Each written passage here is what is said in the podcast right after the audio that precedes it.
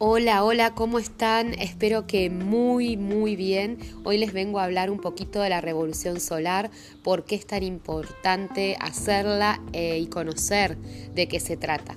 La revolución solar es la carta que se levanta para el horario exacto del retorno del Sol en tránsito al Sol del radix, es decir, al Sol de nuestra carta natal.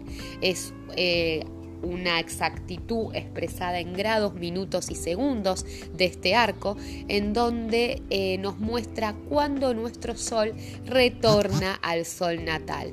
A veces eh, no coincide con nuestra hora exacta de nacimiento, porque recordemos que eh, el año no tiene 365 días justos, sino que es, es un poco más, por eso los años bisiestos, y de esta manera se van corriendo los grados, por lo tanto una año podemos eh, cumplir años de alguna manera eh, minutos antes, minutos después, también se puede correr varias horas. Y cuando, es más, podemos cumplir a veces un día después cuando el horario es muy cercano a la medianoche y ya está por cambiar el día, ¿bien? Porque recordemos que es eh, los grados, minutos y segundos exactos de nuestro retorno solar es la carta del Sol y para el Sol, la revolución solar. Esto significa que está relacionada con el estado de conciencia de uno mismo.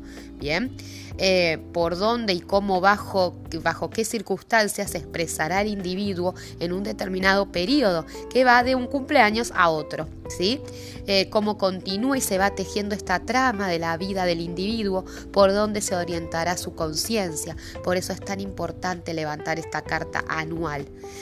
Vemos así como de un año a otro las vivencias y las experiencias se encadenan y como una carta anual determinada es la continuación de la precedente y tiene sentido en función de lo que venía viviendo o elaborando. Ahí vamos entretejiendo nuestra historia, ¿sí? A partir de nuestras cartas eh, de revolución solar.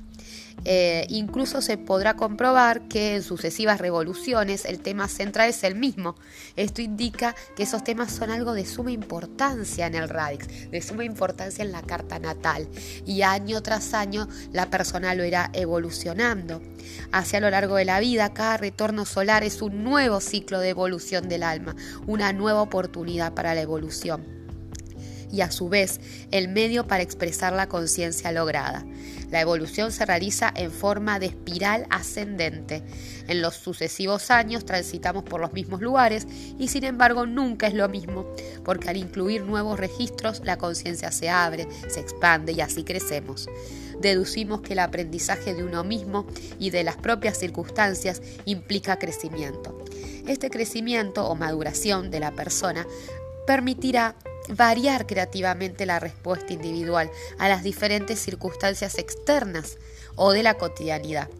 Cuanto más se abra el individuo a su ser, más tenderá a incluir todo en su vida y cuanto más incluya, estará más íntegro, entero y completo, más cerca de su centro esencial.